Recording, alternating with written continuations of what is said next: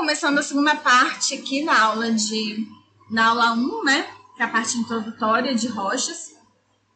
É, vamos começar falando de fundações de grandes barragens, que na aula passada a gente estava falando que existem, é, vamos dizer assim, dois grossos tipos de obra, né? Tem as obras em rochas de forma mais superficial e as, as obras em rocha que exigem escavação, né? Que são mais em profundidade. Então a gente ainda está na parte de superficial. Então as fundações de grande barragem também são, vamos dizer assim, superficiais, né? E, e elas exigem alguns pensamentos bem específicos a elas, né? Então, primeiramente, é, a gente tem que sempre pensar que é, nosso subsolo tem que atender aquelas três, aquelas três premissas, né? É, primeiro, ter uma boa resistência. Dois, ter uma baixa deformabilidade. E três, ter uma baixa permeabilidade também. Então, nesse caso, todas essas três se aplicam, né? O subsolo tem que ser forte o suficiente para você conseguir apoiar a sua barragem. Ele não pode se deformar muito, né? Porque senão, no caso de barragem do concreto, pode vir a causar o trincamento, né, do concreto da barragem. Se for barragem de terra também, né, pode dar problema. É, e no caso de permeabilidade é a mesma coisa. A gente está querendo estocar água de um lado, então a gente não quer que o fluxo de água pela fundação seja grande o suficiente ao ponto de comprometer o propósito daquela minha barragem. Né? Então, é, o que, que acontece?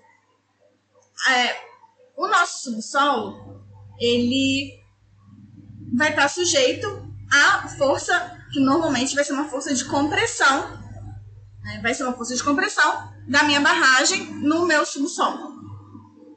E isso ele é importante por quê? Porque às vezes, dependendo do tipo de fratura que eu tenho no meu subsolo, é, isso vai ser algo bem positivo. Porque é o peso da minha barragem vai é, comprimir a minha, a minha fissura, a minha fratura. Né? Então, normalmente vai diminuindo a mais de tamanho. Então, isso é um ponto, vamos dizer assim, positivo. Né? Enquanto que é, em algum. Enquanto o peso da barragem ele vai ser vai favorecer a compressão e ao fechamento das minhas fraturas, das minhas fissuras, é, eu vou ter outra coisa, que é o escoamento, que pode vir a comprometer no outro sentido, né? Enquanto eu estou escoando, escoando é, água nas minhas fraturas, nas minhas fissuras, esse escoamento ele pode fazer, pode fazer uma pressão ao ponto de é, favorecer o aumento dessas fissuras, a propagação dessas fissuras, ou até mesmo simplesmente a abertura dessas fissuras, né? Então a gente tem duas coisas que coexistem, e cada uma faz é, provoca, né, algo diferente naquele meu subsolo. É, aqui a gente está dando um exemplo da barragem como se fosse uma, a barragem de Itaipu. Aqui, no caso, seriam é, os meus derrames de basalto. E aí, o que, que acontece? Quando tem o meu derrame de basalto, à medida que é essa minha lava, né, ela vai resfriando, o que, que vai acontecendo? Que a gente viu lá em geologia, né? vai formando é, fraturas, né? Então existe esse tipo de fraturamento que é um fraturamento de um padrão. Bom, aqui eu coloquei vertical, né? Mas na prática a gente sabe que é subvertical, é algo quase vertical. E isso acontece por quê? Porque quando ele está esfriando, ele está se contraindo e nesse processo de contração ele está diminuindo de volume, então vai aparecendo é, fraturas uma pertinho da outra, né? Ou seja, no processo de esfriamento é isso que acontece. Se fosse o contrário, né? Se a gente estivesse esquentando essa rocha, no processo de esquentamento, né? Não sei se a gente fala de, esquentamento, de aquecimento, né? De aquecimento da rocha, o que aconteceria seria que eu, estaria comprimindo essas minhas fissuras. É uma coisa fácil de você visualizar, né? Tá esquentando, então eu estou dilatando, nisso que eu estou dilatando, o espaço entre as fissuras vão diminuindo, né? Então, esse mesmo esqueminha aqui vale para isso também, né? Quando a rocha ela está esfriando, é, ela vai ter um movimento de tração, então ela vai estar tá, é, fazendo com que essas fissuras aumentem. Enquanto quando a rocha esquenta, há a compressão e porque há dilatação e aí está comprimindo essas fissuras. Aqui no caso é tração e compressão da fissura, né? Então isso é um ciclo que acontece o ano inteiro, né? Aqui em Foz a gente sabe que é um, é um processo que é, pode ser bem intenso, porque a gente tem um inverno bem friozinho, né? E enquanto a gente tem um verão bem quente. Então, a variação de temperatura numa cidade como Foz ela é bem grande, ela não pode ser negligenciada. Justamente porque é, não só porque abre, fecha, abre, fecha, mas porque o ciclo, né, de abre, fecha, abre, fecha, pode provocar a, a fadiga da rocha e aumentar ainda mais é, o, o, tamanho dessas, dessas fissuras e dessas fraturas, né? É... Fala.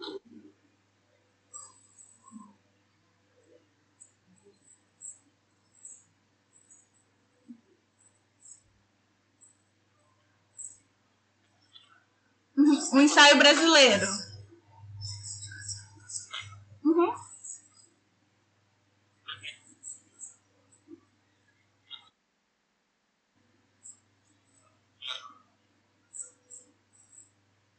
Então, com certeza, dessas fraturas que são subverticais,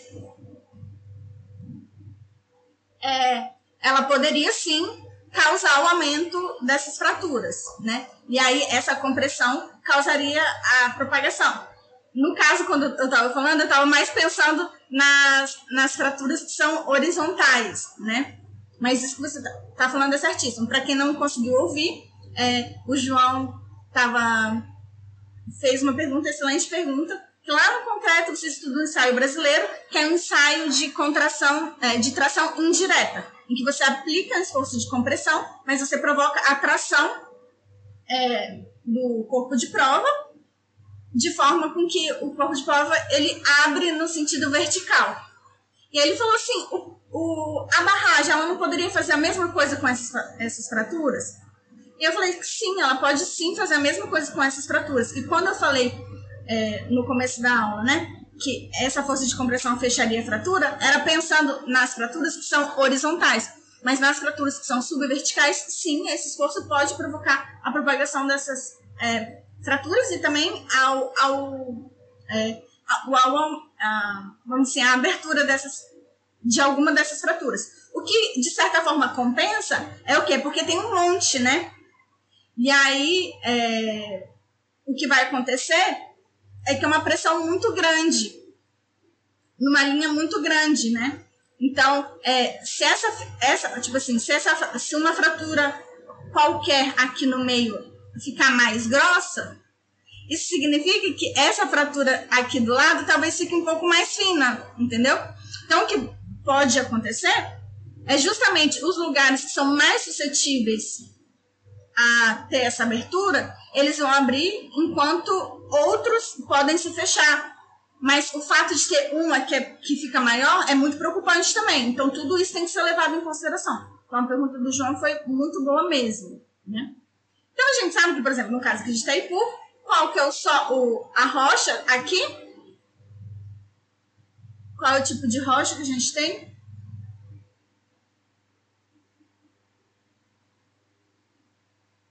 Exatamente, é um basalto. E a gente sabe que o produto do intemperismo do basalto vão ser as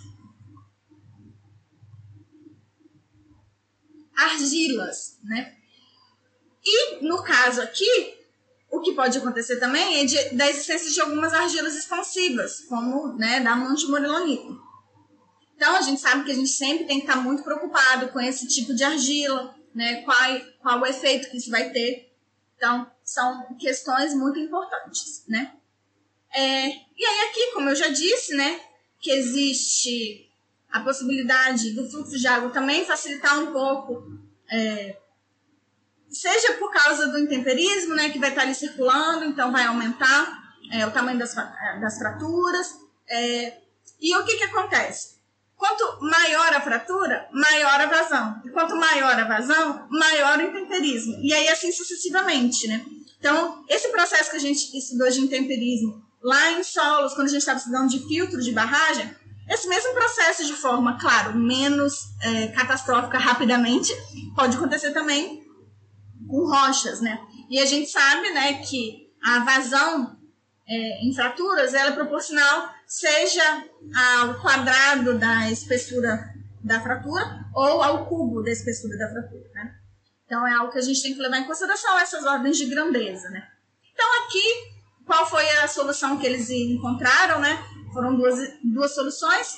A primeira solução, injeção de argamassa para diminuir a permeabilidade, né? Então, diminuir o fluxo, diminuir todos esses problemas que podem vir, né? Seja pelo fato de que a gente quer que a água continue na represa, então a gente não quer que ela passe, ou seja também pelo fato de que a, quando a gente tem uma permeabilidade menor, a gente também vai estar dificultando o intemperismo. Então, isso é uma coisa muito importante.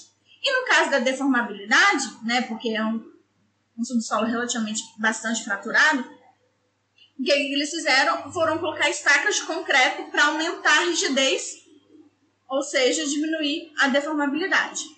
Né? Então, essas foram as soluções implantadas aqui em Taipu, e é, e é algo né, que é bem costumeiro de acontecer em várias é, outras barragens, esse tipo de sequenciamento de pensamento, né? tipo as metodologias, o que, que a gente quer, o que, que a gente quer evitar, e etc. Alguma dúvida em relação a isso? Assim, para quem não está vendo aqui, a gente está no slide 11, que a gente tinha parado da aula passada no slide 10, né? então agora aqui a gente está no slide 11. Perfeito. Então, continuando. Então, até aqui é a parte né, mais de estudos superficiais em rocha, né, na parte superficial de rochas. E aí, a partir daqui, a gente vai falar algumas coisas relacionadas a profundidades. Aí, quais são os principais? Túneis, sejam eles rodoviários, sejam ferroviários, é, mineração subterrânea, é, galeria de adução, água esgoto, cavernas de uma forma geral, e poços, como por exemplo poços de petróleo, mas podem ser poços também de mineração, essas coisas, né? Então, vamos dar um, um panoraminha, pana, pana, panoraminha né, geral para terminar. Então, no caso de escavação subterrânea, algo que a gente tem que prestar bastante atenção, bastante atenção, é em relação à deformabilidade. Né? E a deformabilidade, ela depende do quê? Ela depende principalmente do padrão, né? Tensão, deformação. Tensão, deformação. E aí a minha, o meu material é o mesmo, né? Então, o que, que vai fazer com que ele se deforme mais ou menos? Vai ser a minha tensão. Só que o que, que acontece? É, de uma forma geral, quando a gente está falando de deformação, e aí aqui talvez eu entre num assunto rapidamente que talvez vocês nunca tenham estudado antes. Muito provavelmente vocês nunca estudaram antes que é o quê? É, é o fato de que, de uma forma geral, a gente não se preocupa. As deformações, elas, vamos dizer assim, podem ser divididas em, em dois tipos. As deformações é, isotrópicas, vamos dizer assim, nem sei se a gente fala isotrópica, mas vamos fingir que existe isso. As deformações isotrópicas e as deformações desviatórias.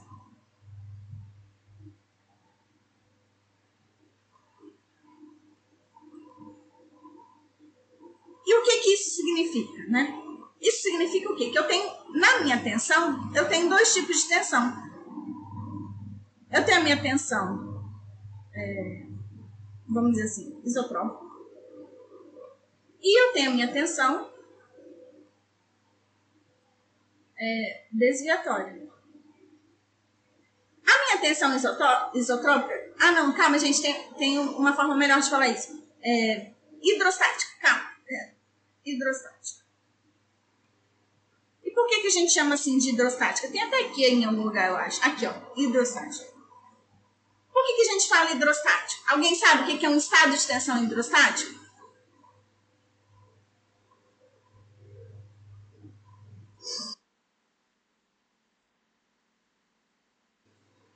Exatamente.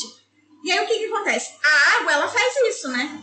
Ela só gera tensão hidrostática, ela não gera outro tipo de tensão, porque quando tem a pressão de água, a pressão de água se distribui de forma uniforme, né? E aí todo mundo tá tendo aquela mesma pressão. Então é a mesma coisa. Ou seja, se eu pego um pedacinho, tipo um cubinho, igual que tem esse aqui, e eu coloco ele lá no fundo da fossa das marinas, o que, que vai acontecer? Ele vai deformar? Sim, ele vai deformar. Mas ele vai deformar como? De forma uniforme. Ou seja, ele vai se comprimir. Ele vai diminuir de volume. Mas ele vai diminuir de volume de forma uniforme. Ou seja, não vai ter um, um lado, vamos dizer assim, do meu cubinho, uma face do meu cubinho, ou uma direção do meu cubinho, que vai ficar menor do que a outra. Todo mundo vai diminuir igualzinho. E esse tipo de deformação, ele não é muito preocupante. Por quê? Que ele não é muito preocupante, esse tipo de deformação.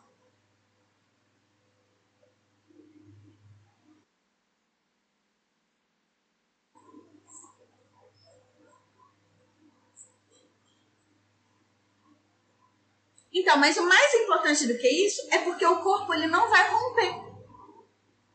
Ele vai diminuir e pronto, acabou. Ele não vai romper, isso não vai provocar a ruptura daquele corpo. Estou falando assim, o pior no nosso caso, né? Nós como engenheiro serviço. Então, de, de uma forma geral, nós estamos preocupados com que tipo de tensão? Com esse tipo de tensão aqui, com a tensão desviadora. Por que, que a gente está preocupado com a tensão desviadora? Porque ela que vai provocar deformações angulares. E essas deformações angulares é que vão causar problema e que vão provocar o colapso da estrutura, que podem vir a provocar o colapso da estrutura. Então, por exemplo, quando a gente está falando de comportamento tensão, deformação, qual o ensaio que vem na nossa cabeça?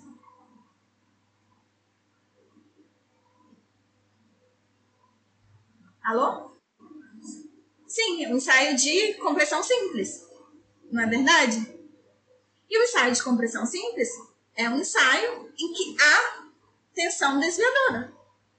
Eu não estou aplicando em todos os lados a, a tensão igualzinho. Em qual ensaio, que em uma parte do ensaio, a gente aplica no corpo de prova um estado de tensão hidrostático? Qual ensaio?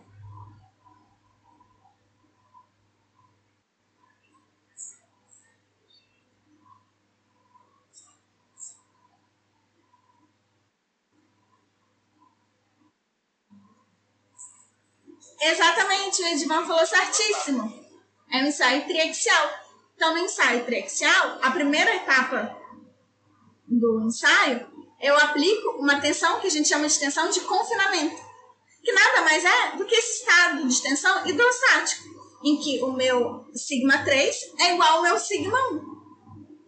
Não é verdade? E o que, que eu faço no meu segundo estágio do meu ensaio triaxial? Eu aplico um estado de tensão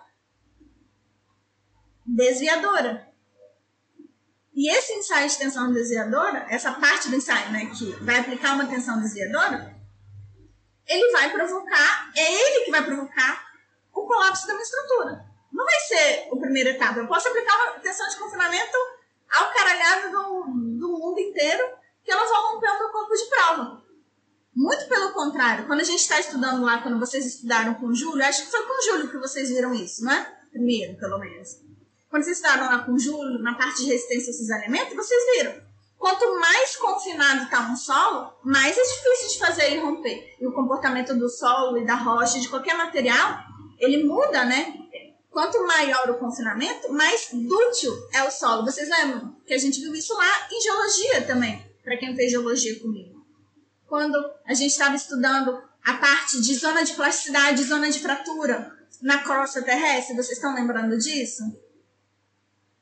De longe, assim? Ou não? Já esqueceram totalmente? Então, por quê? Porque quanto mais profundo, maior é o confinamento. E quanto maior o confinamento, mais difícil é de provocar é, o rompimento brusco, né? É, o material se torna menos frágil e se torna mais dúctil. Então, isso é o normal. Então, o que, que acontece? Quando eu estou fazendo uma escavação subterrânea, o que, que eu estou preocupado? Estou preocupado ter o colapso da, da minha estrutura. E aí, lá no subsolo, antes de eu fazer a minha escavação, o que, que eu tinha? Vamos supor que o meu solo, inicialmente, né? Vamos supor, inicialmente, que o meu solo é como se fosse água. E que eu tenho um estado de tensão como se fosse água, né? É, o sigma 1 igual ao sigma 3 aqui, hidrostático. E o que, que vai acontecer? Essas tensões elas vão se redistribuir quando eu fizer a minha escavação, não é? Não é verdade? Porque eu vou tirar uma parte do solo e aí eu vou mudar totalmente a configuração do meu subterrâneo. Então, o que, que acontece? É, aqui eu tinha um estado hidrostático, teoricamente, né?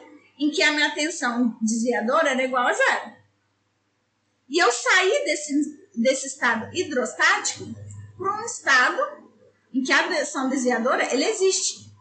Ela tem um valor. E aí, aqui, o que, que eu fiz? É, vamos supor aqui que o tamanho dessa escavação aqui, do meu Z, é igual a mil metros. Então, estou fazendo um, um túnel lá embaixo do Mont Blanc e no momento lá o meu Z é igual a mil. Ou então estou passando um túnel que vai ligar o Brasil ao Pacífico pelo Peru, embaixo lá do dos Andes, e no momento lá esse túnel está a uma profundidade de mil. A gente sabe que o meu peso específico é, da minha rocha um valor bom para se considerar é esse aqui, lembra? Lá em Saulo a gente fala isso também, o peso específico dos grãos, estão lembrados? Então, é um bom valor a gente pensar 27 km por metro cúbico. Então, a mil metros, qual que vai ser o valor da minha tensão hidrostática? Vai ser de 27 megapascal. Então, aqui, eu vou ter um estado, um estado hidrostático disso, de 27 megapascal. Em todas as direções. A partir do momento que eu fiz o meu túnel, que eu estou abrindo o meu túnel, que houve essa redistribuição de tensão, nesse ponto aqui, o que, que eu tenho? Eu tenho tensão horizontal aqui? Tenho. Não, eu não tenho tensão horizontal. Aqui eu vou ter só tensão vertical. E a minha tensão vertical aqui, ela vai o quê? Ela vai absorver essa minha tensão horizontal que eu não tinha, né? Vai reabsorver isso. Aí o que que eu vou ter? Eu vou ter aqui, em vez de 27, eu vou ter 54. Ou seja, eu vou ter uma tensão desviadora de 54 megapascal. Isso aqui é como se fosse o quê? Um ensaio de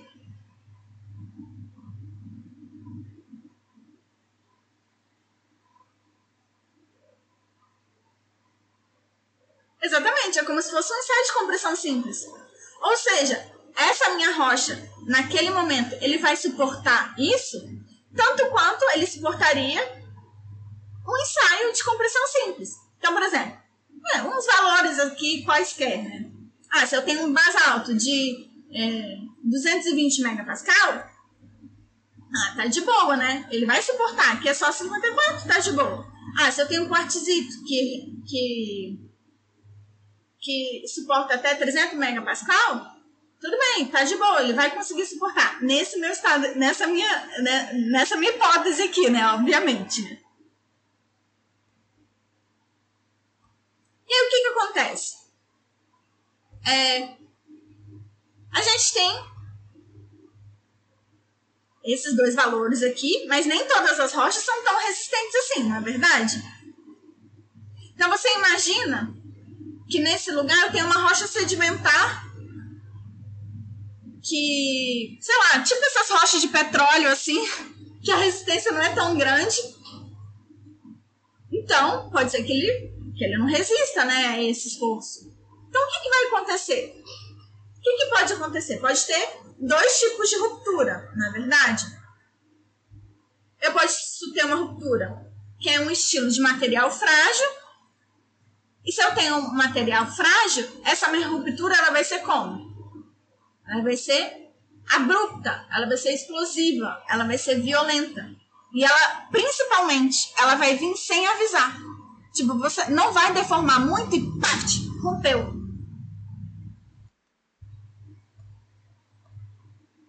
Ai, gente, esqueci de falar com vocês que eu tô com um problema no ouvido, então tá me incomodando muito usar o fone, né?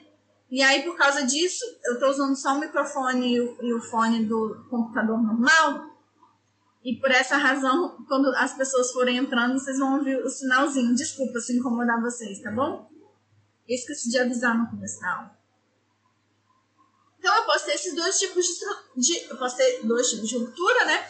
Então, no caso, essa frágil, que é explosiva, a resistência cai de uma vez, é, ela é violenta, e aí essa é uma expressão que tem em inglês, rock burst, né? Esse tipo de ruptura. Ou eu posso ter um outro tipo de ruptura, que é uma ruptura num material que é dúctil. Então, que ela, ela é mais fácil de prever o que, que vai acontecer, por quê? Porque esse material ele vai deformando, deformando, deformando, e eu consigo ver que, nossa, meu Deus, está deformando, né? Pode ser que venha dar merda. Então é mais ou menos um ensaio com concreto, assim, tô exagerando, né? Um ensaio com concreto e um ensaio com aço. Vocês já viram ensaio com aço? Ensaio de tração com aço? Vídeo na internet, uma coisa assim? Então, com um ensaio com aço, você vê, ele vai escoando, escoando, escoando, escoando, escorre, escorre mal tempão antes de romper, não é verdade? Claro que nenhuma rocha vai ser exata, vai ser dessa forma, né? A ductilidade da rocha não está nem perto da ductilidade que tem é, o aço.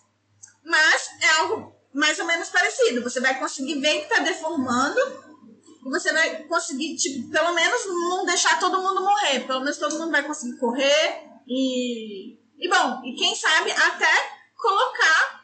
É, dê tempo suficiente para você colocar, sei lá, suporte a mais e etc, né? Para evitar ruptura. Então são principalmente esses dois tipos de ruptura. A gente vai rever tudo isso um pouco mais para frente, quando a gente for rever os critérios, os métodos, etc. Mas só para vocês relembrarem isso que vocês já, vocês já estudaram essas curvas em alguma outra disciplina? Os meninos, sim, que eles já fizeram tudo, né? Você e o Edvan, vocês já fizeram tudo de estruturas, né? É, então. Mas os meninos que estão no quinto período, vocês não viram ainda essas coisas, né? Acho que vocês vão começar a ver essas coisas agora, em, em, em teoria 1. Ah, não. Vocês já, vocês já fizeram resistência materiais? Alguma?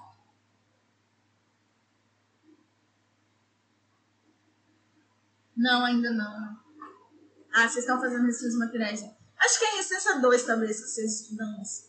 Mas vocês falaram que em tecnologia dos materiais, vocês já viram algo parecido, né?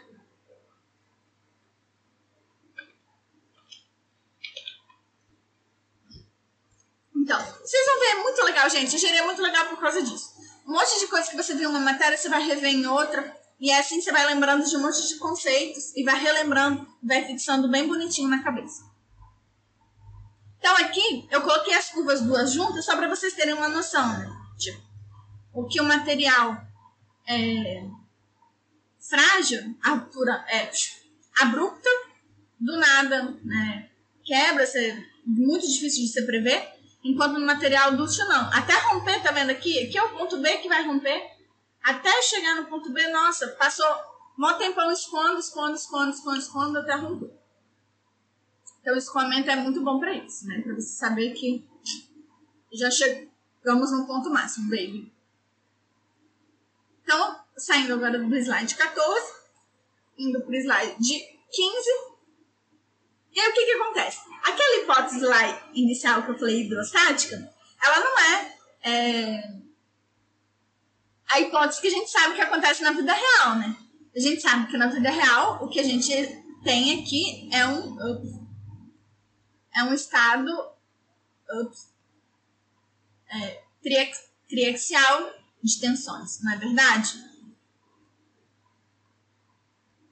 Então eu vou ter, por exemplo, aqui meu sigma 1, aqui o meu sigma 2, aqui o meu sigma 3. E de uma forma geral, o meu sigma 2 e o meu sigma 3 vão ser iguais, né? Ou muito parecidos. Então, aquele meu estado é, inicial de tensões vai ser um pouco diferente, né? Ele já não vai ser. Isso aqui, eu coloquei esses valores aqui, mas isso não tem nada a ver, gente. Ignora esses valores aqui. O que eu vou ter é que, sim. É, não, esse aqui tá certo. Que sim, no, no plano vertical, mesma coisa, né? O meu sigma 1 continua 27 é, megapascal. Mas o meu sigma 2, ele vai depender do quê? Meu sigma 2 vai ser o meu sigma 1 vezes o quê? Vocês estudaram lá com o Júlio. Com o meu coeficiente de empuxo, né? E como se fosse o coeficiente de empuxo? Não sei se a gente fala exatamente o coeficiente de empuxo para rocha, mas vamos fingir que fala. Então, depende disso. Isso vai depender do quê? Da formação da rocha, né?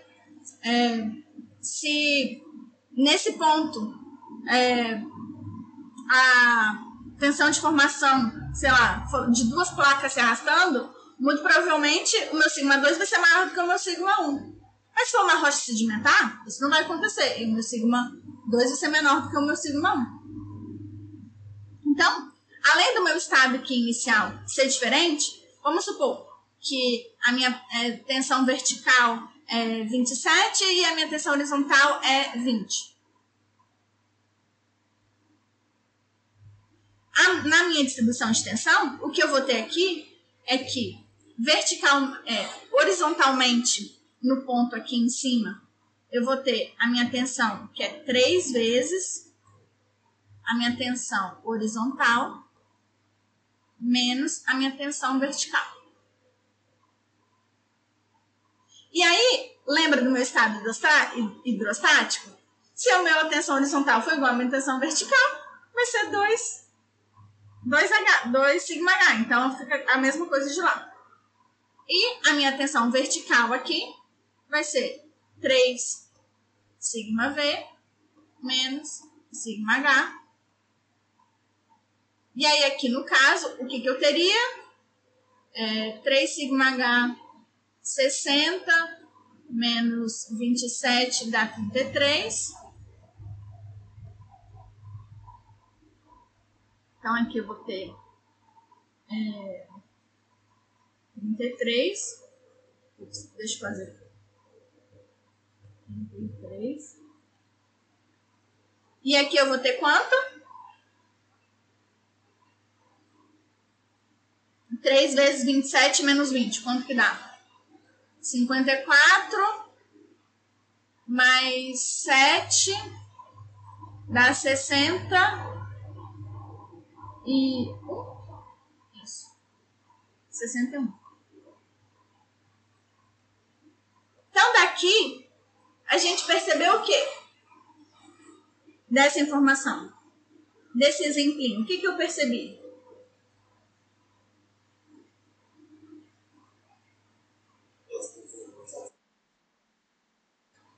Oi? Você pode repetir?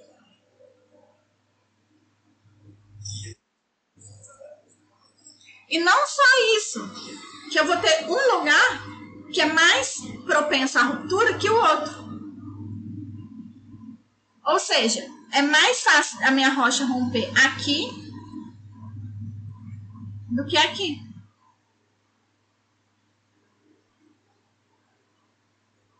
Não é verdade?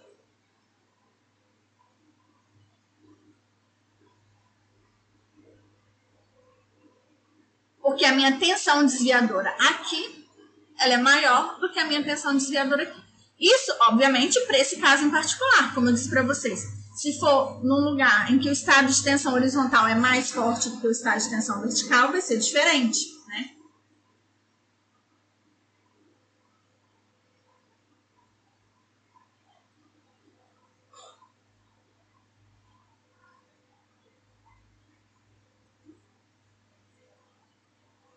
Então, as tensões constantes são consideradas, né? Mas aqui a gente está tá pensando no, vamos dizer assim, no estado triaxial, né? Mas obviamente, né? Ela não vai romper assim. Essa rocha, ela vai romper como? Assim, né? Porque ela vai romper onde a tensão cortante for máxima. Vocês estão lembrados disso lá em Solos? Então, assim, tem, a gente considera a cortante, né? E justamente a gente considera a cortante porque no final das contas é ela que vai fazer as coisas romperem, né? Vamos assim, ela é um equivalente da tensão desviadora, vamos dizer assim, né?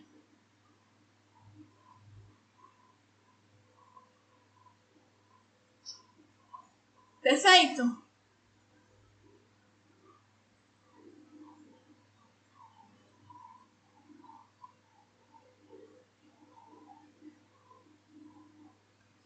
Então, saindo aqui do slide 15 para o slide 16, eu já meio que me adiantei, né? É, e aí, onde que vai romper? Vai romper onde tiver as tensões críticas. No exemplinho que eu fiz, foi daquele jeito.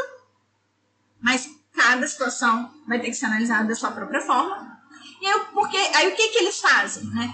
Para evitar esse tipo de, de, de rompimento, quando eles escavam um túnel, é, eles tentam fazer com que a forma seja mais elíptica.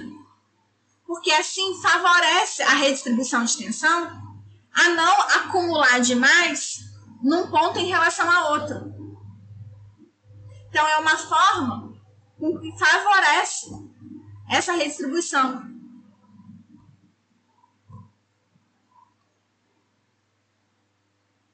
E algo assim, quase meio que intuitivo, né? Você imaginar que algo que já tem essa forma, ele vai estar tá mais é, menos suscetível a romper assim, porque as tensões vão se propagar de forma mais suave. Vocês conseguem perceber isso?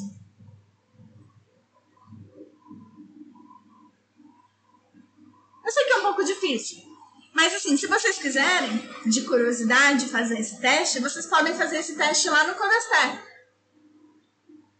No, no código de elementos finitos, ou em qualquer código de elementos finitos, né? E aí vocês fazem um túnel circular e um túnel é, elíptico. E aí vocês conseguem ver, né?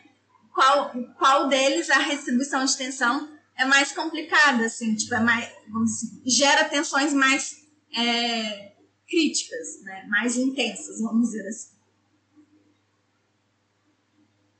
É, é um bom dever de casa para a vida, né? Não vou cobrar nada, mas se vocês quiserem fazer, é bem legal. Então, continuando. Então, além das escavações, a gente tem também as cavernas. É, as cavernas, de uma forma geral, aqui eu, tá em, é, é que eu coloquei junto, porque acaba sendo uma escavação também, né? Então, as cavernas, de uma forma geral, a gente utiliza elas para quê?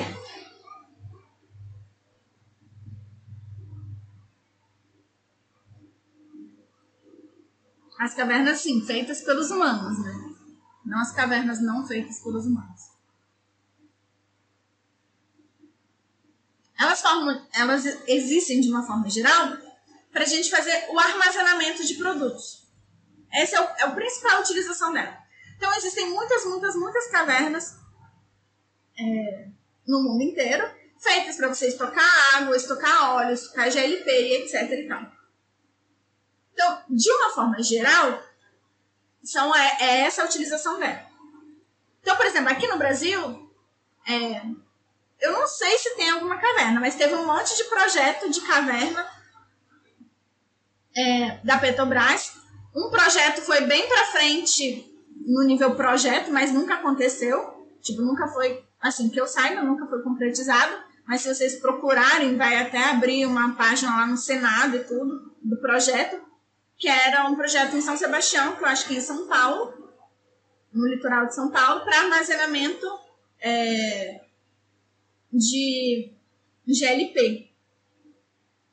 E existem muitos estudos, muitos estudos mesmo, é, no Brasil, feitos para analisar o potencial é, de utilizar as cavernas do pré-sal, ou seja, você retirou é, petróleo do pré-sal, ficou lá a caverna para você estocar é, algo naquele, lugar.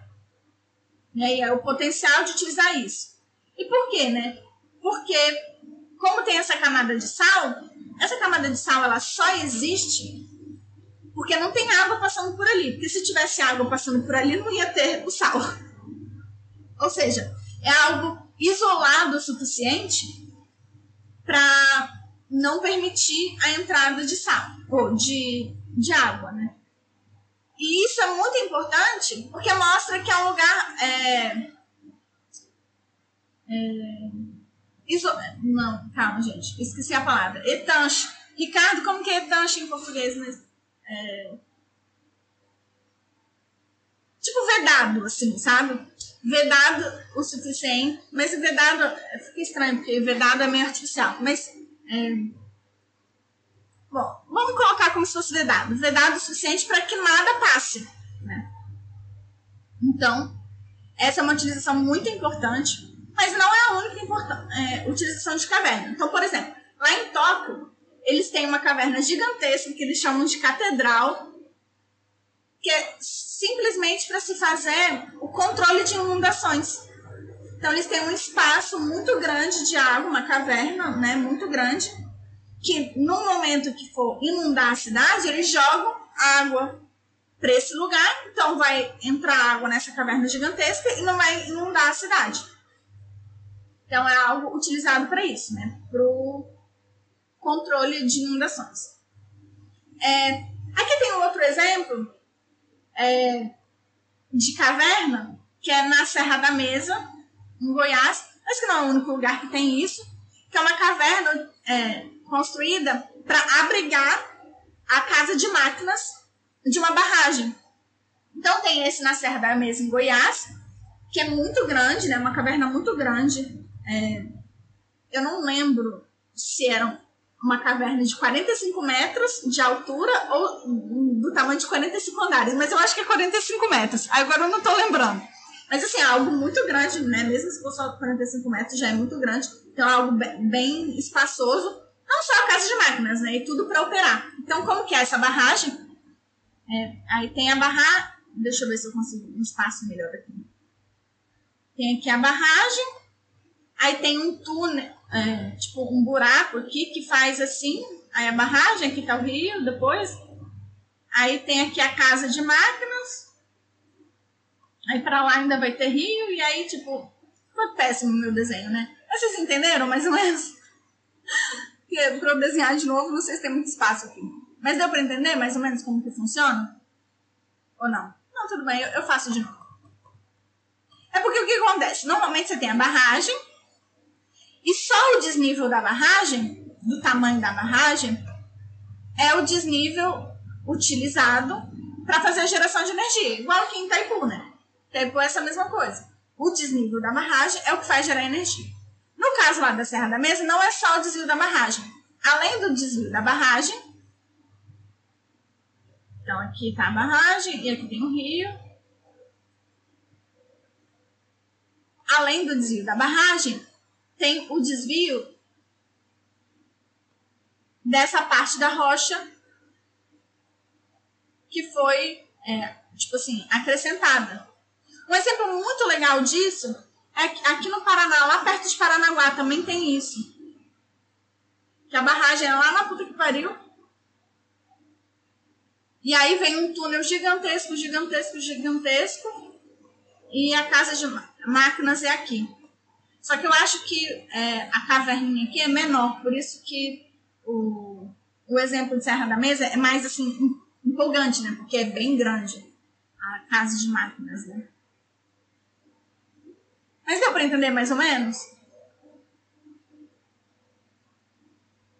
Beleza. Eu tinha que ter colocado um desenho para isso. Eu achei que não ia precisar, mas depois eu. eu... Mas bom. Na próxima vez eu coloco um desenho para isso também. Então, saindo agora do slide 17, indo para o slide 18. É... Assim, uma coisa importante aqui, né? É... Quando a gente está falando de cavernas, as duas coisas mais importantes que a gente tem que prestar atenção é a deformação da rocha. Então vocês estão vendo aqui que para não deformar a caverna vai ter um monte de pilarzinho para ela ficar ali estável. Né? Eu não quero que isso aqui deforme. Então, primeiro, deformação. E a deformação é ruim por dois motivos. Um, porque se deformar, deformar muito pode romper. E o segundo é porque se deformar, eu vou estar diminuindo a capacidade de armazenamento. Então tem essas duas coisas, né? Se deformar muito pode romper. E dois, eu não quero diminuir a minha capacidade de armazenamento. Então isso é muito importante. E a outra coisa que eu meio que já falei um pouco quando eu falei da parte de pressão é o fato de que a gente tem que se preocupar muito, muito, muito, muito, muito nesse material não vazar, né? Então, por isso que as condições para essa caverna ser criada tem que ser condições de rocha específicas, se a impermeabilidade né, desse meio não for boa o suficiente, você tem que criar uma impermeabilidade não natural. Então, tudo isso tem que ser levado em consideração, porque se for gás, você não quer que isso vaze, se for óleo, você não quer que isso vaze também para, é, sei lá, poluir um lençol freático que tem perto, ou poluir o solo que tem perto. Então, toda essa questão de poluição. E se for água, você não quer o contrário, você não quer que algo do seu meio possa vir a poluir a água que está estocada naquele lugar. Então, esses são os principais pontos, né?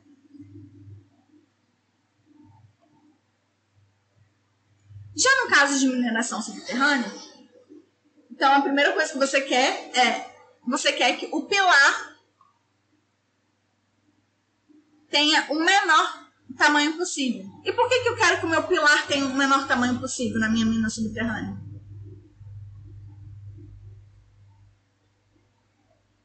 Exatamente, porque eu quero extrair mais minério, né? Então, quanto maior for o meu pilar, menor, menos minério eu estou tirando. Então, esse é o principal motivo. Só que você tem que fazer isso de um jeito, obviamente, de forma que a estrutura seja estável, né? Para não, não correr nenhum acidente, que é uma coisa que acontece bastante, né? Tipo, em minas subterrâneas, justamente por estar sempre no limite ali da, vamos dizer assim, da exploração do mineral, acontece um monte de desastre, né? Então, isso é algo que tem que ser muito bem feito para não ter nenhum problema. Então, por exemplo, é, um exemplo de mina, que é o que eu coloquei aqui, de uma mina bem particular. Por quê? Porque, diferentemente das outras minas, é, claro que existem outros materiais que também pode acontecer algo similar. Mas o carvão, ele é uma rocha sedimentar, que é formado entre rochas sedimentares também. E ele é formado nesse estilo de veias, né? Então são pedacinhos de carvão aqui, pedacinhos de carvão ali, nessas veias que não são, que não é tipo um tantão junto. Ou seja, isso por um lado permite é, dar, a gente tem que fazer um layout dessa mina de uma forma bem particular, né? Porque não vai ser qualquer lugar que você vai, tipo assim, pegar e abrir e vai ter carvão, né? Pode ser que naquele lugar específico não tenha carvão, que tem a rocha sedimentar que está fazendo o intercalamento com o carvão. Então, tudo isso tem que ser bem é, analisado. Antigamente, é, eu acho que não fazem mais assim, não sei. Mas antigamente, o que, que eles faziam quando eles, eles exploravam carvão? Vocês sabem? Eles exploravam carvão, tiravam o que eles queriam e que eles não queriam, eles pegavam e colocavam, faziam tipo uma pilha assim de carvão. Na França eles têm até um nome para isso, eu já esqueci o nome. Mas em toda Sério, toda vila mineira que você vai lá na França tem um monte assim enorme de carvão. E qual o grande problema disso aqui? O problema disso é que existe uma quantidade muito, muito grande de pirita nesse lixo de mineração que é facilmente oxidável. E a gente sabe que quando algo oxida, o que, que ele libera? H2. E se ele libera H2, o que significa? Significa que eu vou estar aumentando o pH daquele lugar. Ou seja, um, um material que tinha um pH ácido, mas não tão ácido assim, pode, com a chuva, se tornar um material super ácido. Então, isso é algo muito importante, porque pode ser muito poluente. Então, é uma especificidade que bem boba de uma mina de carvão. Claro, todas as minas vão ter as suas particularidades, todos os materiais vão ter as suas particularidades. Aqui no Brasil, um exemplo de mina de carvão subterrânea ela é em Criciúma. Criciúma é Santa Catarina? Acho que é, né? Então, em Criciúma. Ela é até aberta para visitação, eu achei interessante. Tipo, é interessante, mas ao mesmo tempo claustrofóbico, gente. Eu não sei se eu teria coragem de. Não, não coragem, mas se eu conseguiria, porque eu sou muito claustrofóbico. Tipo, eu morei em Paris, sei lá, muitos anos. Eu nunca visitei as catacumbas de Paris, porque todo mundo fala que é muito claustrofóbico, assim, até para quem não tem problema. E eu, nossa, só de pensar nisso, já, só de pensar nisso, eu já fico com falta de ar, sabe? Só aqui, não sei se vocês conseguiram perceber. Eu já fico meio assim. E aí, obviamente, se eu tô retirando material de um do subsolo, eu tô fazendo algo muito parecido lá com aquela escavação de túnel que eu falei com vocês. Eu tô variando a minha tensão, eu tô aumentando a minha tensão desviadora e, evidentemente, estou aumentando a minha de deformação. Então, tudo tem que ser bem dimensionado para não ter nenhum problema. É, um outro exemplinho também que tem nas minas é a, os poços né, que existem. Então, existem poços que né, ligam as várias, os vários andarezinhos das minas subterrâneas que servem, que podem servir para várias coisas, né? Pode ter mais de um, né? Um, sei lá, um para transporte de pessoas, um para transporte de material, um que vai servir para os dois, para transporte de pessoa e de material. Vão ter os postos de ventilação também, que é algo importantíssimo em mina subterrânea. Né? E esses postos também têm que ser bem dimensionados, porque tem, vamos dizer assim, suas dimensões, não suas dimensões, né? mas suas configurações particulares. Então, tudo isso tem que ser muito bem analisado. Aqui, no caso aqui, vocês podem ver uma mina que é um, um intercâmbio, né? Intercâmbio não, um conjunto de uma mina subterrânea com uma mina céu aberto. Então, nessa parte que era mais viável ser a céu aberto, nessa parte que era mais viável ser subterrânea, então fizeram um pouco das duas. Então, é só um exemplo qualquer. E principal tipo de poço que a gente conhece são os poços de petróleo, né? E os poços de petróleo têm uma particularidade muito grande, que é eles podem ser absurdamente profundos. As minas, é claro que elas podem também ser muito profundas, né? Tipo, eu acho que tem minas, sei lá, subterrânea com mais de 2 mil metros. Mas é, não sei se tem minas, sei lá, com 4 mil metros de profundidade. Eu acho que já não tem. Vocês podem me corrigir. Bom dever de casa para a internet. Vocês pesquisam aí, tipo, qual a mina subterrânea mais profunda do mundo. Pode até ser que tenha uma bem grande. Mas, de uma forma geral, as minas não são tão profundas assim. Tipo, uma mina de, sei lá, 2 mil metros de profundidade é uma mina considerada, tipo, muito, muito, muito profunda. Enquanto, para poços de petróleo, nossa, o Edvan falou assim: tem uma de ouro com 4 mil metros de profundidade, 4 quilômetros de profundidade. Ela é aonde?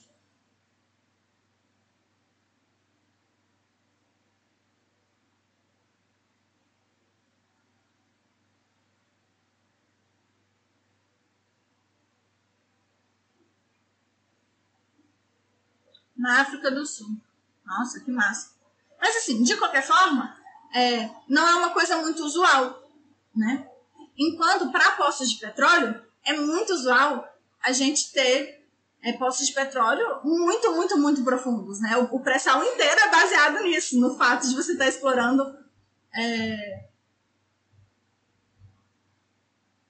petróleo num lugar a profundidades muito grandes.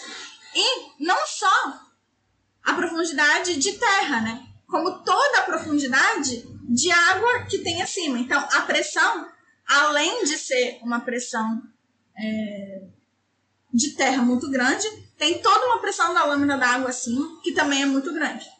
Os poços de petróleo, eles têm algumas particularidades, que é o fato de que você não tem apenas poços verticais.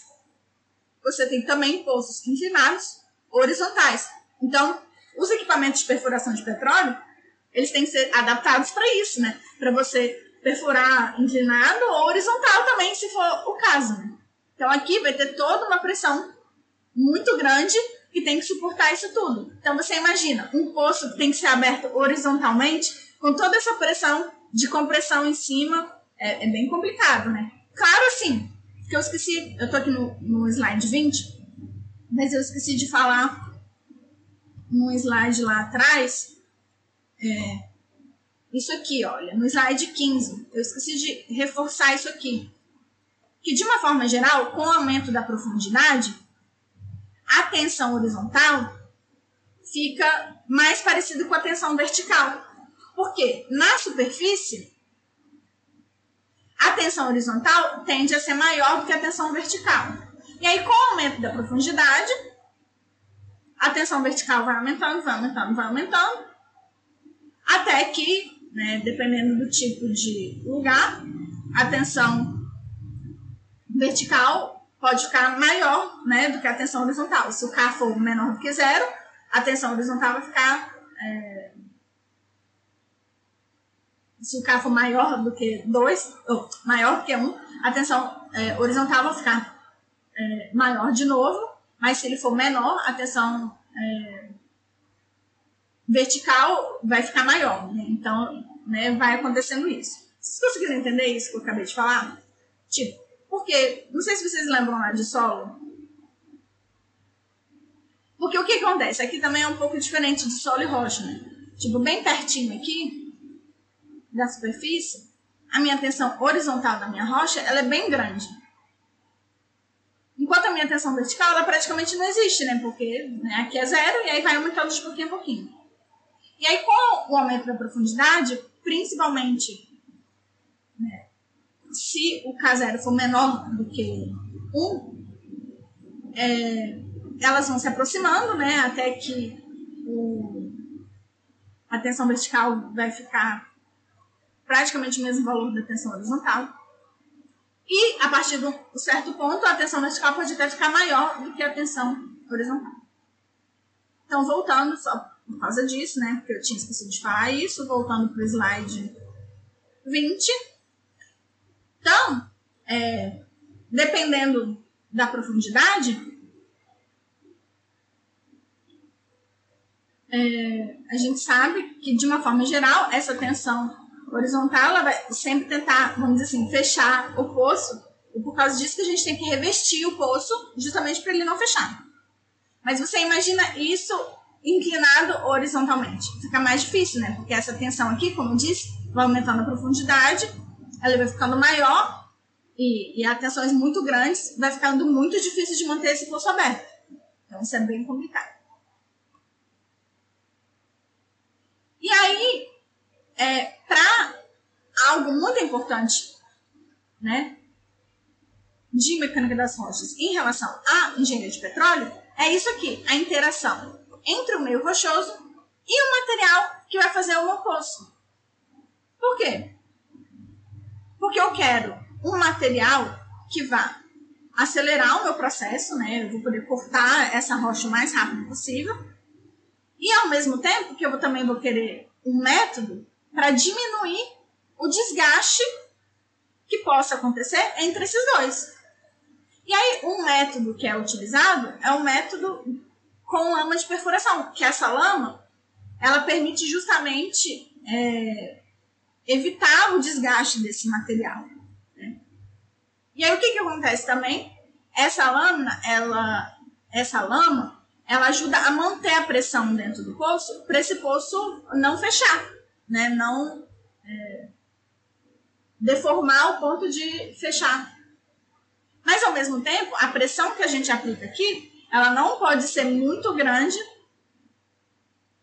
ao ponto de disso aqui se tornar uma tensão negativa. Uma tensão negativa para a gente em solos é uma tensão o quê? De tração. A gente sabe que rocha não resiste à tração. Isso pode provocar o quê? Pode provocar ruptura dessa, é, dessa rocha aqui perto, fazendo com que haja como se fosse uma mistura de areia nessa lâmina, o que pode danificar os equipamentos. Então, isso é algo bem importante, que não pode ser subestimar. Então, é, esse esqueminha aqui é bem parecido com o outro, mas considerando a, a pressão aqui do, do poço, né?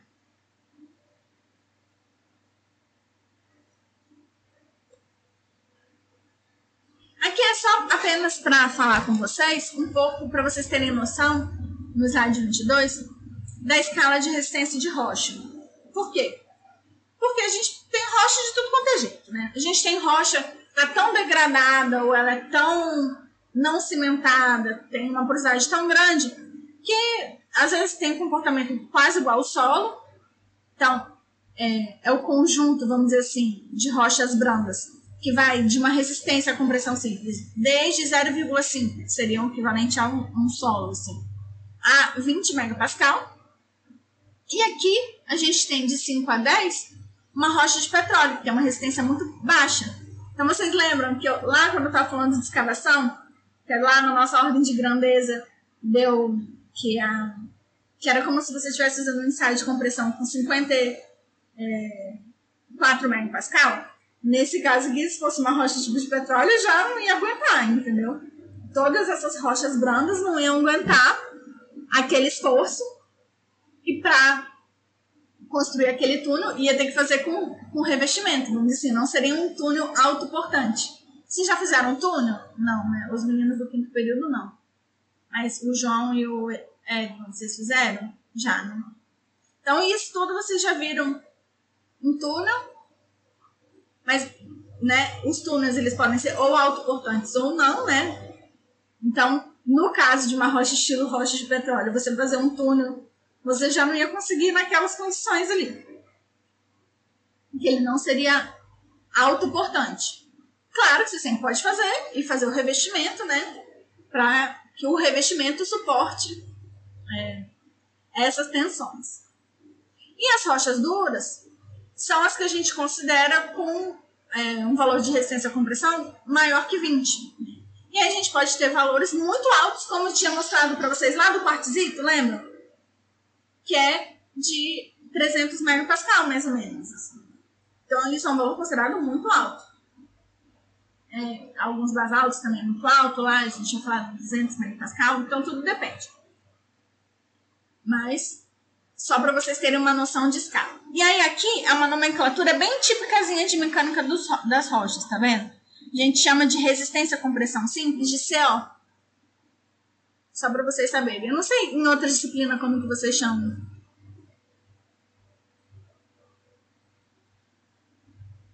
Vocês lembram ou não?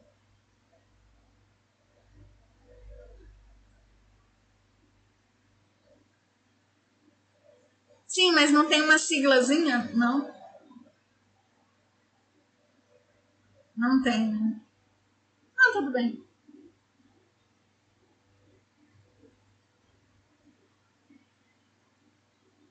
Eu também não tô lembrando. Acho que quando eu faço muitos solos, eu também.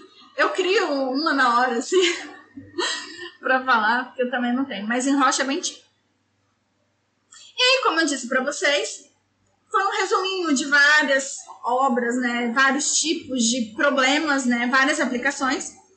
E aí, como a gente pode ver, tem aplicação em engenharia civil, tem aplicação em engenharia de minas, tem aplicação em engenharia de petróleo e gás, tem aplicação em estocagem subterrânea, subterrânea, né? Tem aplicação em geotermia, tem aplicação né, em todos os estudos de geologia e geofísica do globo, obviamente.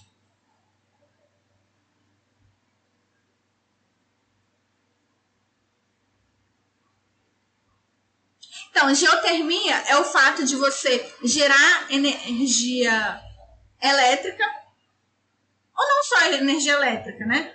Mas assim, vou falar só para é, simplificar. Você pode gerar energia elétrica através é, do calor do subsolo. Então, alguns lugares, lá em geologia, porque você não fez geologia comigo, os meninos fizeram, né? Então, no subsolo, em alguns lugares, é, principalmente na Islândia, em regiões do Anel de Fogo, é, a gente consegue ter temperaturas muito altas no subsolo. No subsolo, não solo, né? No, no subterrâneo. Então, em alguns lugares você tem, por exemplo, uns cios e uns diques. Você lembra o que é cio e dique? Que é, são formações de rochas é, intrusivas que ficam relativamente perto da superfície. E essa rocha, como está no anel de fogo, com magma ali perto e tudo, elas ainda estão bem quentes. Então você faz um poço de perfuração, você coloca água nesse poço e essa água esquenta. E aí você faz tipo um outro poço em que essa água volta e ela volta tipo em formato de gás, né? E aí ela gera a energia através de uma turbina. E aí isso fica circulando e você consegue fazer geração de energia. Mas assim, geotermia é qualquer tipo como se criasse um geyser artificial. É tipo isso mesmo, como se fosse um geyser artificial. Só que o geotermia não é só para geração de energia, né? Você pode, por exemplo, em algum lugar, simplesmente esquentar uma casa, usar de aquecedor, né? Sem necessariamente gerar energia elétrica. Ou você pode, tipo, é, para lazer, né? Lá em Caldas Novas, em Poços de Caldas, eu acho também. Em alguns lugares, acho que até aqui em Foz do Iguaçu tem tipo, essas águas quentinhas. Então, é, isso é, é você está utilizando a geotermia, que é a, a energia vinda do subsolo, do calor do subsolo para tipo te confortar, né, para ser algo legalzinho, tipo um spa. Então, essa geração desse tipo de energia pode ser utilizada para várias coisas, lazer, geração é, esquentar um prédio, alguma coisa assim, ou para gerar energia mesmo, né, energia elétrica. Deu para entender o que é geotermia? Edson, você já tinha visto isso ou não?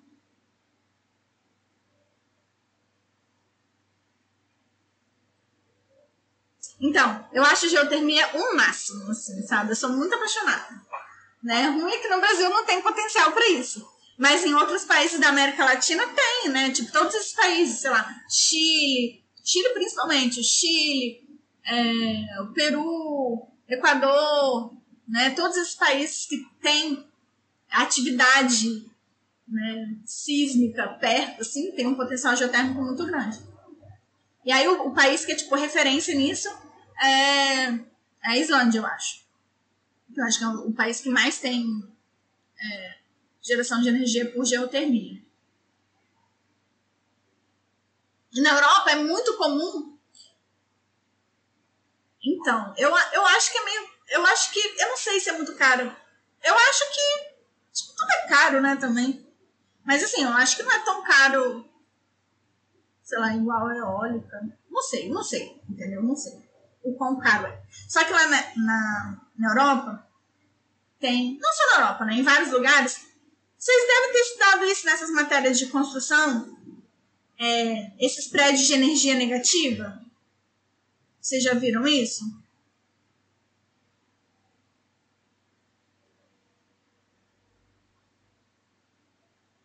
Então, é, por essa questão de sustentabilidade e tal, eles é, tentam criar é, edificações de energia negativa, o que significa que aquele, aquela edificação ela gera mais energia do que ela consome.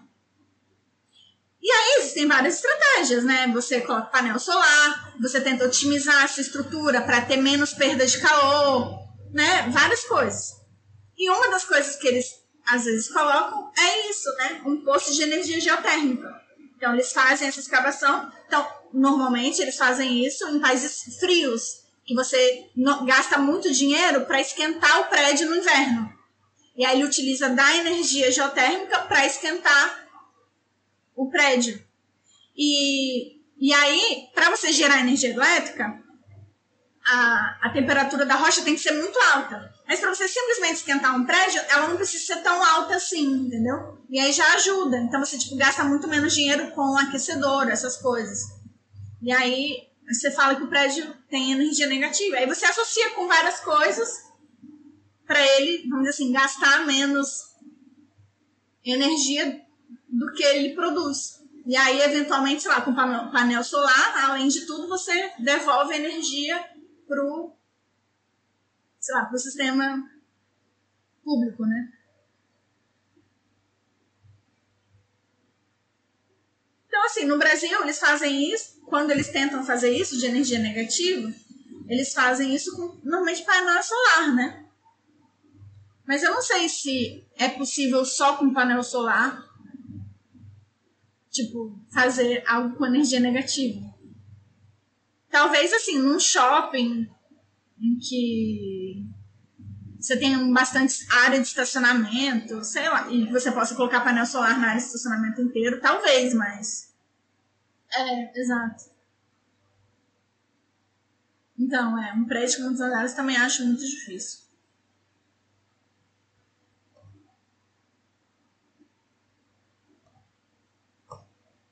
E aí, continuando, cada uma dessas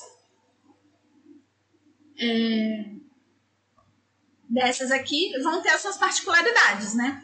Então vamos lá, engenharia civil. A gente tem principalmente o quê?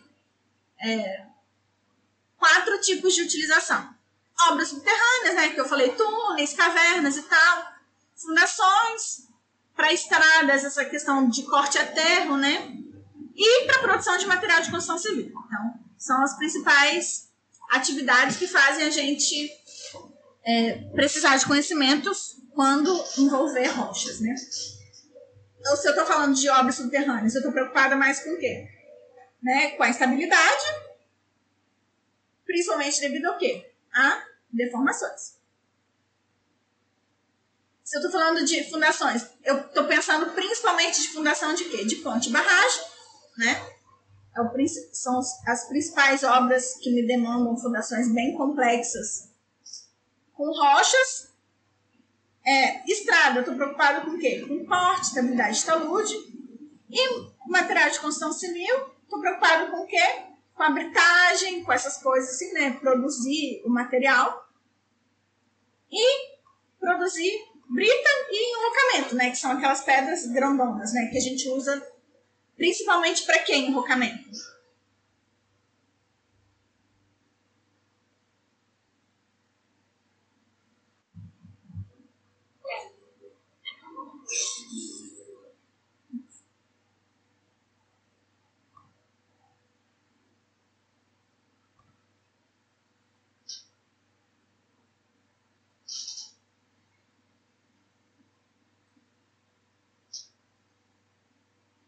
Então, a gente. Ai, gente, não sei o que aconteceu aqui com a minha câmera. Acho que minha câmera se recusa a trabalhar quarta-feira à noite. É, então, o enrocamento a gente utiliza principalmente para barragem de enrocamento. A gente pode utilizar para rimo, mas a gente não utiliza tanto assim para rimo, porque para rimo é, a gente faz aqueles gabiões, né? Então não chega a ser um pedaço tão grande assim, né? Porque enrocamento é bem grandão, é tipo com tipo matacão, é tamanho de matacão. Mas a gente utiliza bastante para proteção de encosta costeira mesmo, né? De zona costeira, sabe? Zona que tem como que é o muita, muita ressaca de mar, assim, sabe? É exatamente, quebra-onda, essas coisas, esses piers que tem. Então, é, são as duas principais utilizações, né? É quebra-onda, pier, né? E etc. E para barragem de enrocamento. Aí, continuando, saindo aqui do slide 24, indo para o slide 25, minas, a gente tem dois tipos de minas, né? A subterrânea e a céu aberto a gente vai estar preocupado com a escavação, aí como que vai ser esse maquinário, vai ser explosivo, vai ser é, tunelier, ou tunelier, tatuzão, ou tal. É, ou, no caso, é, como que vai ser a acessibilidade, se eu vou precisar de fazer escoramento ou não, vai ter sensação ou não, vai ser autoportante ou não. É, e as deformações, né, disso provocado, e também tem as minas a céu aberto, que o que a gente é mais preocupado é, tipo, lá no aterro, é a estabilidade, né, do talude. No caso de petróleo e gás, o que vem na nossa cabeça? A, a estabilidade dos furos, no quesito estabilidade mesmo, e no quesito otimização da produção de petróleo. A, outra coisa que é muito importante é isso aqui, que é o fato de que você está extraindo algo de um meio poroso. Isso tem uma complexidade bem particular. Tem toda essa questão de que o petróleo nunca vem sozinho, é petróleo com gás, então é uma mistura de fluido, né? Então você imagina, tudo que vocês estudaram de solo não saturado, só que em vez de ser água e ar, é, é gás e óleo, né? Então é, é bem complexo. Então tudo isso é muito importante. Então, é, toda essa questão de poromecânica do meio, que é bem particular. Continuando geotermia, né? É algo que é no subterrâneo, mas o principal ponto é o quê? É o fato de que é uma troca de calor com temperaturas altas, então a gente tem que ter bastante cuidado, como que a temperatura vai interferir na rocha, como que a temperatura vai interferir, interferir nos materiais que você está colocando lá, no concreto, etc. Você imagina um concreto que vai suportar uma temperatura muito grande não é a mesma coisa que um concreto que, sei lá, tá a temperatura ambiente. Então, sei lá, nem sei se é concreto que coloca, gente. Tô falando isso, mas não, nem sei. Mas assim, o material que for, você imagina, vai ter que suportar uma temperatura muito alta, que é totalmente diferente das temperaturas que a gente está acostumado na superfície. Tem um, um estudo uma vez que eles fizeram lá na Rússia, Tipo, que eles estavam tentando cavar, tipo, o poço mais profundo do mundo. Vocês já viram isso? Ou não?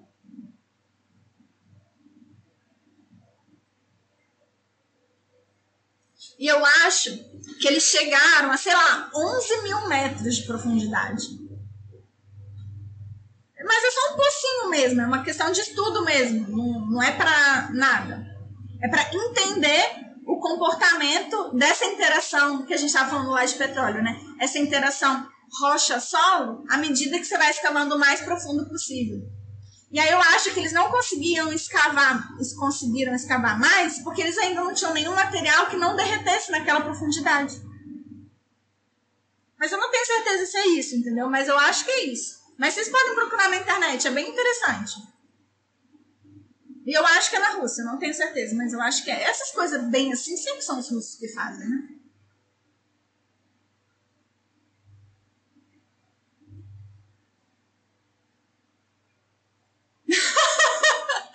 o Edivon colocou assim: a estrutura de 12,2 quilômetros é tão profunda que os moradores locais juram que podem ouvir os gritos das almas torturadas no inferno. tipo isso, né? Mal sabem, eles mal sabem ele que o inferno é muito mais longe do que 12 quilômetros de profundidade. Se fosse só 12 quilômetros, gente, a fossa dos Malvinas está ali, tem animalzinho e tudo. Você acha que o inferno vai ser só 12 quilômetros de profundidade? Esse pessoal sabe de nada. Aí, continuando. A estocagem subterrânea, né? Ah, sim, esqueci de falar algo importantíssimo, importantíssimo, importantíssimo. Que é o fato de, né, principalmente utilizado para estocar óleo, água e gás. Mas existe um material muito utilizado também, que é para estoque de material radioativo. Né, que você faz subterraneamente. Então você imagina o, o tanto de coisa que você não tem que analisar da porcaria daquela rocha para estocar material radioativo. Né? Então, obviamente, se você está falando de óleo e gás, você está preocupado não só com as questões de estabilidade e deformação, mas também com risco de vazamento. Obviamente, água e gás, você também está preocupado com estabilidade e deformação. Você também está preocupado com vazamento? Também, pelo, pelo mesmo motivo, né? Que você não quer que nada entre, porque se pode sair, pode entrar, né? Então você não quer que nada entre. E também você não quer perder água, né, também. Aí, no caso, é mais por uma questão de desperdício. E na questão de material radioativo, algo importantíssimo é que a gente quer entender o comportamento daquilo a longo prazo. Porque óleo a gente estoca para quê? Para usar daqui a 5, 10, 15 anos, no máximo. Né? A gente vai usar logo. Gás, mesma coisa. Água para estocar para usar amanhã. Mas material radioativo a gente estoca para deixar naquele lugar, sei lá, mil anos, né? Se não for mais tempo. Então a gente tem que entender o comportamento daquele material a longuíssimo prazo. Aqui no Brasil, gente, eu não sei se vocês sabem, né? Que a gente tem é, energia nuclear. Acho que são duas ou três usinas, vocês sabem, meninos? Se são duas ou três? Eu sei que tem duas, Angra 1 e Angra 2, mas eu nunca lembro se eles chegaram a construir Angra 3 ou não. Que é lá no Rio de Janeiro. E a gente tinha, né, tem, não sei se tem, mas tinha uma mina específica de material radioativo que eles não fizeram a desativação certa da, dessa mina. E aí tá lá poluindo um monte de coisa, o caralhado. Né? Mas fazer o que é a vida, né? Mas eu sei que isso é morte pro elefante branco.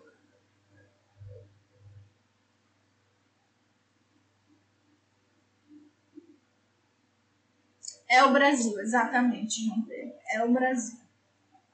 E aí eu não sei se hoje em dia, o que, que eles fazem com esse material radioativo? Como que ele é estocado aqui no Brasil? Eu não sei. Se alguém souber, se alguém quiser procurar e me falar, não sei se é no subterrâneo, eu não sei como que é.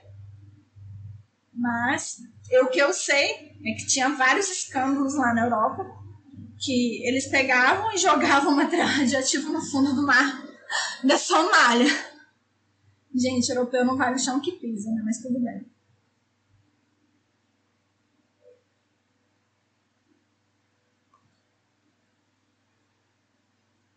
E toda a parte né, que está estudando geologia e geofísica, que é o que, que a gente está interessado em estudar? Formação de estruturas, né, formação de é, grandes fraturas, grandes falhas, de dobras, né, como que foram que elas aconteceram. E por causa disso, a gente quer entender o comportamento da rocha sobre grandes tensões. Né? Você imagina que a tensão normal não é a mesma coisa de duas placas colidindo, né? E a tensão que gera por causa disso. Isso aqui também né, é, é importante quando a gente está estudando sismologia, e que a gente vai querer entender não só o comportamento sobre grandes tensões, né, que vão provocar sismos, que vão é, criar novas falhas, novas placas e tal, mas também, de, através dos estudos sismológicos, a gente pode entender melhor algumas propriedades do subsolo. Inclusive, se vocês estão lembrados de geologia, a gente conseguiu entender realmente como é formada a Terra por causa disso, né? Por isso que a gente sabe que parte do núcleo é líquido, por isso que a gente sabe que existem descontinuidades entre a crosta e o manto, o manto e o núcleo, e etc. E também porque a gente está interessado em estudar as tensões em sítios, seja em pequenas escalas ou em grandes escalas, né? Grandes escalas de tempo e espaço. Isso por quê? Porque a gente quer entender como se formou a Terra, como se forma a Terra e etc. Então aqui, só para vocês terem uma noção, ficou muito ruim esse slide, mas se vocês aumentarem eu acho que fica melhor. Tipo, colocarem de tela inteira, né? Para vocês terem noção é, de escala. Então, aqui, uma escala espacial, né? E a escala de tempo, em anos e em segundos. Então, no slide 31, a gente pode ver aqui que quando eu tenho uma escala de tempo bem pequenininha, essa escala bem pequenininha eu faço o quê? Para ensaios dinâmicos. E esses ensaios dinâmicos, eles podem ser feitos tanto a nível de laboratório, quanto a nível, por exemplo, ah, eu vou fazer um ensaio dinâmico numa ponte ou na barragem de Itaipu. Então, essa parte aqui são quando a gente está fazendo ensaios dinâmicos em obras, e essa parte aqui quando a gente está fazendo ensaios dinâmicos em laboratório. Então, a grande maioria dos ensaios de laboratório tem mais ou menos essa escala espacial, escala de tempo, são ensaios que de uma forma geral não duram é, mais de um dia, ensaios sim duram mais de um dia, que são os ensaios de fluagem. Fluência, gente, eu coloquei aqui fluagem, mas é fluência, tá? Isso é porque eu, eu burra, eu coloquei flua, que é fluagem em francês, entendeu? E aí eu, eu tô duas semanas falando fluagem, achando que é fluência. Esqueci que é diferente. Vocês me perdoem, tá? É fluência, os ensaios de fluência, que são esses ensaios a longo termo, né? Que você faz no laboratório também, mas que, vão, que vai durar vários dias. E aqui é a escala da vida útil das minhas obras, né? É, escala de tempo e escala de. É, escala de tamanho e escala de tempo. Estou no slide 31, indo para o slide é, 32. Deixa eu só ver uma coisa aqui, gente. Assim. Então, aqui eu vou ter o quê? Eu dividi principalmente em três tipos de obras, né? É essa questão radioativa, a questão de obras de engenharia civil de uma forma geral e, e obras de minas. Então, a gente pode ver que aqui, dentro dessa minha vida útil, a ah, minha vida útil de minas, ela é uma vida útil normalmente bem menor do que a vida útil das minhas obras de engenharia civil. Que é que tem uma obra, tem uma vida útil também muito menor em escala de tempo que qualquer atividade que eu for fazer que envolver é, materiais radioativos.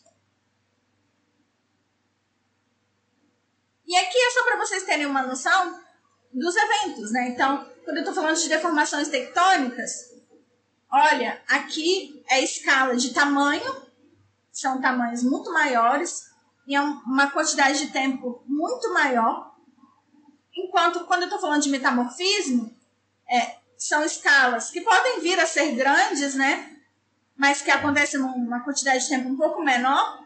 E o intemperismo, que são escalas pequenas, né? É, eles podem, eles acontecem ele, o intemperismo, claro, que ele vai acontecer de forma transformadora a longo prazo. Mas, tipo, todo dia, o tempo inteiro ali está acontecendo em escala micro é, essas questões de intemperismo, né? O tempo inteiro. Então, é mais ou menos essa escala. Enquanto os sismos, eles acontecem o quê? Numa escala é, de tempo muito pequena, né? São, sei lá, poucos segundos e numa escala de tamanho que pode variar, né? Pode ser uma escala regional relativamente pequena a uma escala um pouco maior.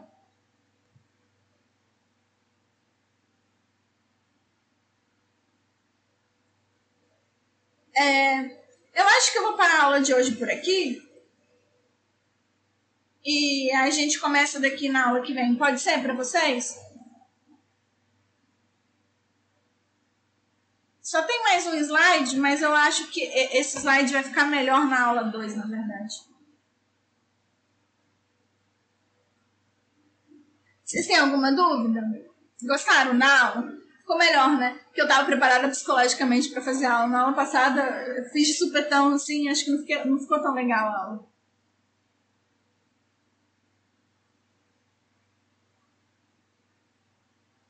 Obrigada, meu amor.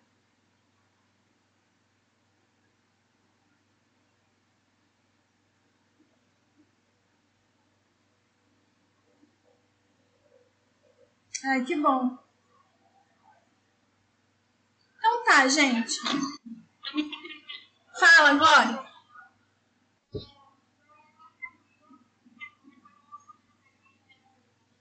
Ah, tá.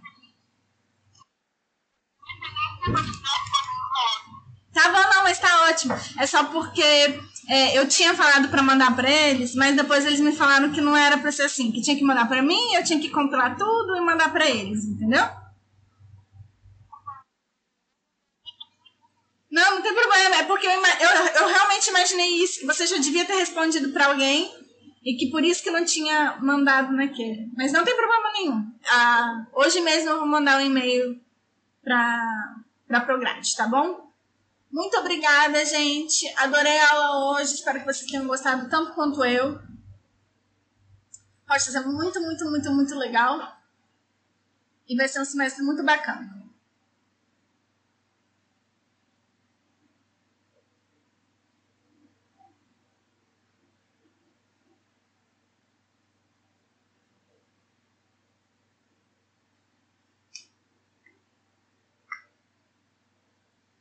E bom final de semana, bom final da semana para vocês e bom final de semana também. Até semana que vem.